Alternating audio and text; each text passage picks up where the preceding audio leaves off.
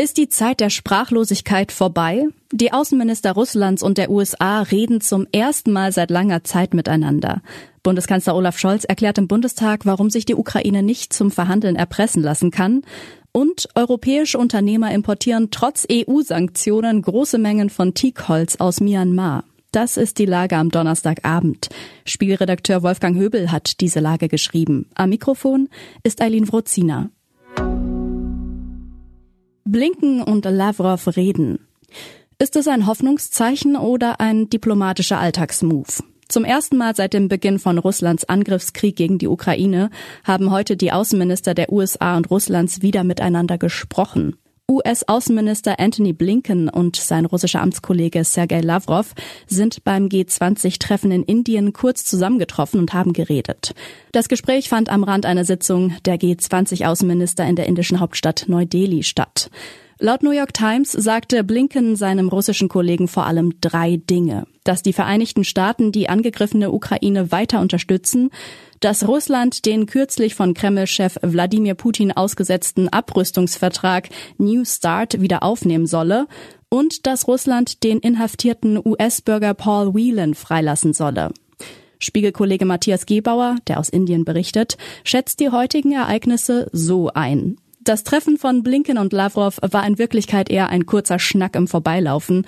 Genauer gesagt in der sogenannten Leaders Lounge, einer Art Kaffeebar in dem Palast, wo die Konferenz stattfand. Regierungserklärung des Kanzlers. Olaf Scholz hat heute Vormittag, ein Jahr nach seiner historischen Rede von einer Zeitenwende, in einer Regierungserklärung im Bundestag Bilanz gezogen.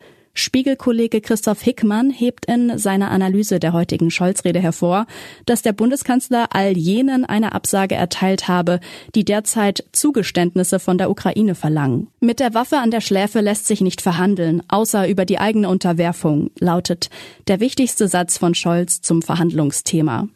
In seiner Bilanz habe der Kanzler offenbart, dass es zwischen ihm und vielen Deutschen ein grundlegendes Missverständnis darüber gibt, was unter Zeitenwende eigentlich zu verstehen ist, so der Kollege.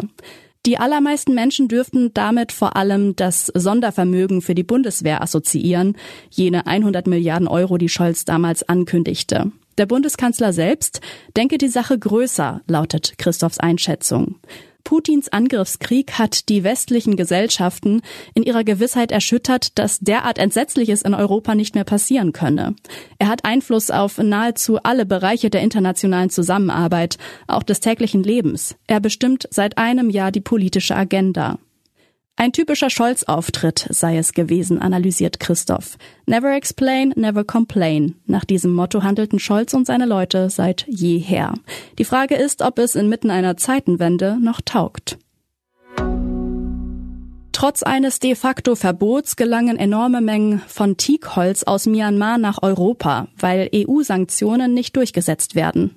Im Land Myanmar herrscht seit einem Putsch im Februar 2021 Bürgerkrieg. Militär und Polizei haben Proteste brutal niedergeknüppelt, Gefängnisinsassen werden misshandelt und gefoltert. Das Militär kontrolliert die Wälder und den Holzhandel, deshalb hat die EU versucht, den Import von Myanmar Teak durch Sanktionen zu unterbinden. Trotz der Sanktionen sind im vergangenen Jahr knapp 3700 Tonnen Holz und Holzprodukte aus Myanmar in der EU angekommen. Ware im Wert von mehr als 30 Millionen Euro. Bei dem illegal importierten Holz handelt es sich überwiegend um kostbares Teak, das etwa für den Bau von Luxusjachten verwendet wird. Auf diese Weise wird ein Regime mitfinanziert, das zu den brutalsten der Welt gehört, schreiben die Kolleginnen und Kollegen des gemeinsamen internationalen Investigativjournalismusprojekts Deforestation Inc. Unternehmen finden immer neue Wege, die Sanktionen zu umgehen. Dabei dienen einzelne EU-Staaten als Einfallstore in den europäischen Zollraum. Die Händler profitieren von überforderten Behörden und mangelnder Strafverfolgung. Was sonst noch wichtig ist. Zoff um E-Fuels. FDP-Chef Lindner sieht kaum noch Chancen für geplantes Verbrenner aus. Das EU-Verbot von Verbrennungsmotoren ab dem Jahr 2035 droht am Widerstand der FDP zu scheitern. Die Grünen fordern ein Machtwort des Kanzlers. Warnung eines russischen Oligarchen. Nächstes Jahr haben wir kein Geld mehr. Seltener Moment der offenen Kritik. Der russische Magnat Oleg Deripaska, lange bekannt für seinen guten Draht zum Kreml, mahnt einen Kurswechsel in der russischen Wirtschaftspolitik an. Sonst sei das Land 2024 pleite. Aus Trümmern befreit. Türkische Helfer retten Hund 23 Tage nach Erdbebenkatastrophe. Auch mehr als drei Wochen nach dem verheerenden Erdbeben in der Türkei und in Syrien gibt es noch vereinzelt positive Nachrichten. Für Hund Alex kam die Hilfe von Rettungskräften noch rechtzeitig. Soweit die Lage am Abend. Alle aktuellen Entwicklungen finden Sie auf spiegel.de. Wir melden uns hier wieder morgen früh mit der Lage am Morgen.